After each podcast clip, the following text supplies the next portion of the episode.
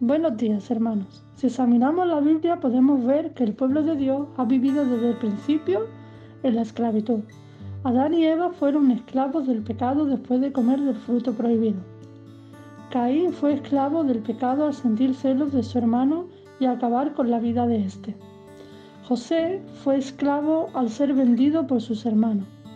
Los hermanos de José fueron esclavos porque sintieron envidia de su hermano y lo vendieron como esclavo. El pueblo de Israel fue esclavo en Egipto. Fueron esclavos en Babilonia. Y así diferentes ocasiones en las que el pueblo de Israel fue esclavo, ¿no? En la historia de la Biblia.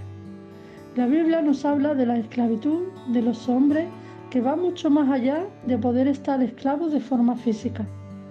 Nos habla del pecado que puede haber en nosotros que nos hace esclavos. Ahora bien, así como el pueblo de Israel era librado por la mano de Dios, por medio de los hombres, como libró Moisés al pueblo, al pueblo, hoy tenemos un libertador mayor que Moisés. Y dice la escritura en Juan 8:36, así que si el Hijo libertare seréis verdaderamente libres.